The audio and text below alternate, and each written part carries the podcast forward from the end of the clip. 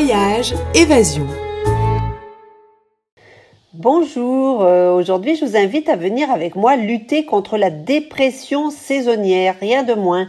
Cette maladie, euh, il paraît qu'elle débute avec les arbres euh, désormais tout nus, la grisaille monochrome qui s'installe, le changement d'heure tout récent et ajouter à cela les beaux parcs qui ferment comme la boulangerie du coin et aussi les bons restaurants. C'est vrai, il y a de quoi déprimer. Évidemment, on ne parle pas des grandes villes comme Montréal ou Québec, on parle de toutes ces régions du Québec un peu éloignées des grands centres où la fin d'automne marque une période difficile pour les habitants locaux autant que pour les visiteurs. Et même quand l'hiver sera venu, eh bien, bien des attraits touristiques demeureront fermés jusqu'en mai ou juin. Ah là. Du coup, on fait quoi donc de ces temps libres à partir de novembre? On hiberne avant l'hiver? On reste écrasé sur son canapé en attendant de pouvoir chausser ses skis ou ses raquettes? Ou pourquoi pas plutôt on part à l'aventure pour deux jours, trois jours, une semaine dans ce hors-saison qui paraît si déprimant à première vue, mais qui est loin de l'être si l'on prend la peine d'y regarder de plus près. Devinez quel bord je prends eh bien, pour lutter contre la dépression saisonnière, je n'ai qu'un remède, dénicher des bijoux en région pour pouvoir profiter à la fois d'un bel hébergement, d'activités intéressantes et de bons produits locaux, même en novembre, en décembre, en janvier, en avril et j'en passe.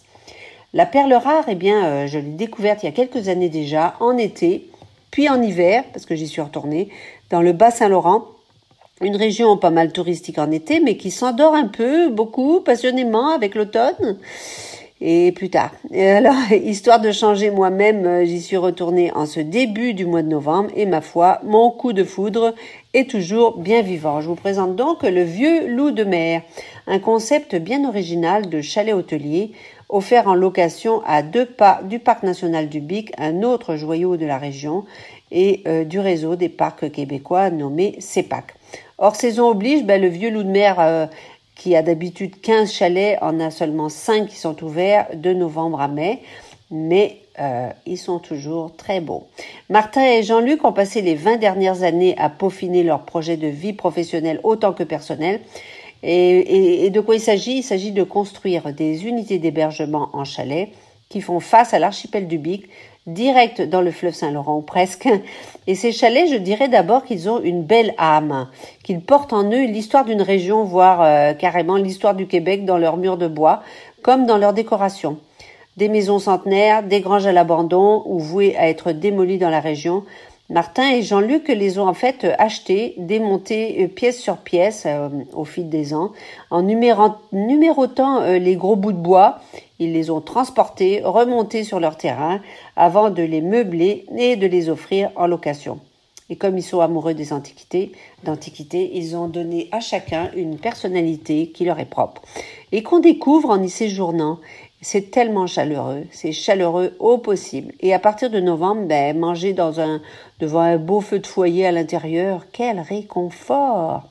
Ça n'empêche pas, évidemment, de vouloir sortir profiter du pays, même en novembre. Une écharpe autour du cou, des gants, une tuque, un bonnet, une veste polaire, et c'est parti pour un tour sur la grève à pied. L'Avre du Bic est à deux pas. Cette grande baie ouverte sur le fleuve qu'on voit des fenêtres des chalets, elle réserve quelques surprises en novembre, autant des grandes marées qui peuvent atteindre 12 pieds contre 3 ou 4 en temps normal, imaginez.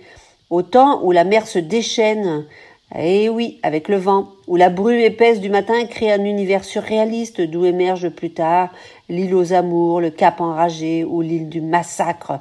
Joli nom, n'est-ce pas? On marche donc sur la grève au pied des chalets ou dans le parc national du Bic, euh, dont les sentiers pédestres offrent encore de fabuleux points de vue sur les baies et sur le fleuve.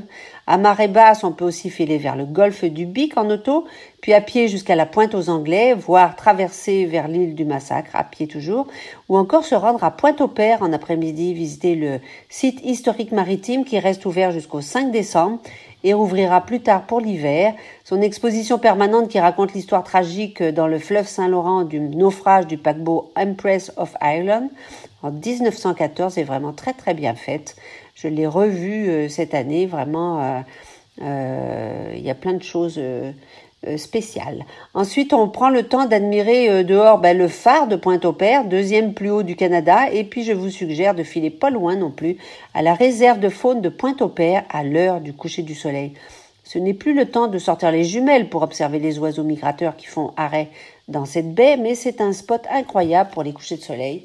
Même chose pour la promenade du littoral en pleine ville de Rimouski, qui est aménagée le long du fleuve sur plusieurs kilomètres. On peut marcher là. Et là aussi, coucher de soleil garanti.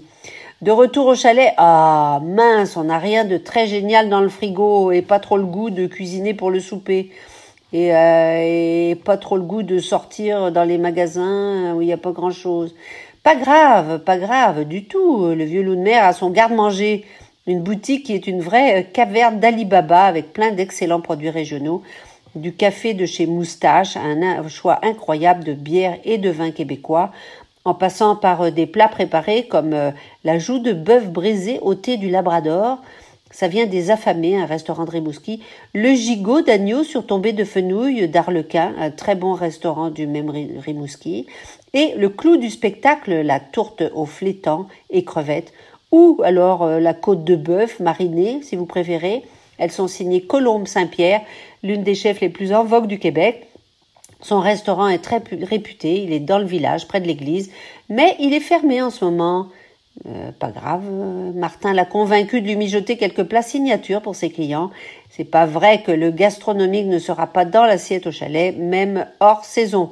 Je vous laisse saliver, tout comme moi, sur ces belles propositions gustatives et touristiques, et je vous dis bon mois de novembre et décembre. Allez, on en rajoute un peu.